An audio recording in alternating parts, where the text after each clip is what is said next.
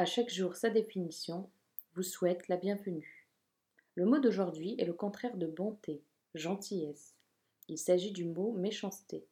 La méchanceté est un nom féminin qui signifie un caractère, un comportement d'une personne méchante.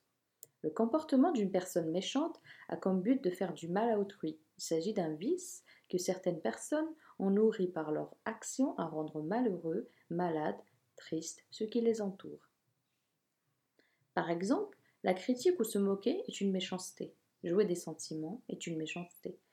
Trahir est une méchanceté, et bien d'autres.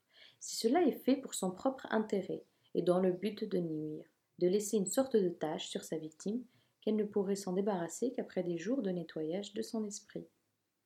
D'après le philosophe Kant, la méchanceté n'est pas un instinct naturel, mais plutôt une volonté. C'est pas faux. Si cela était un instinct naturel, un bébé dans le ventre de sa mère pourrait lui faire du mal jusqu'au point de la tuer. Si cela était un instinct naturel, alors le mot gentillesse lui-même n'existerait pas et aucun de nous se plaindrait, pas même la justice existerait.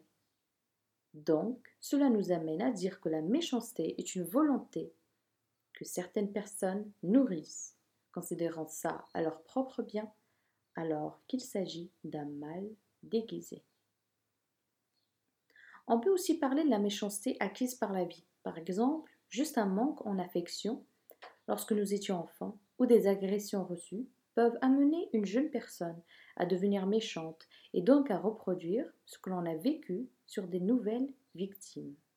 Ainsi, la méchanceté est un trou qui ne se remplit que de haine et de bêtises plus grosses les unes aux autres, jusqu'au jour où ce trou déborde pour vous engloutir dedans.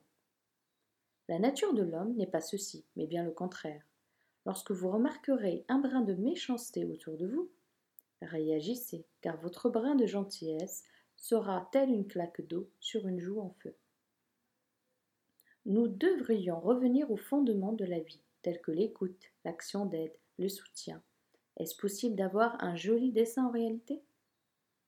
Si l'on veut être quelqu'un de bien, il suffit de se battre contre le mal et son arme, la méchanceté. Merci pour votre écoute. Partagez autour de vous mes définitions et sur ces bonnes paroles à chaque jour. Sa définition vous remercie et vous salue.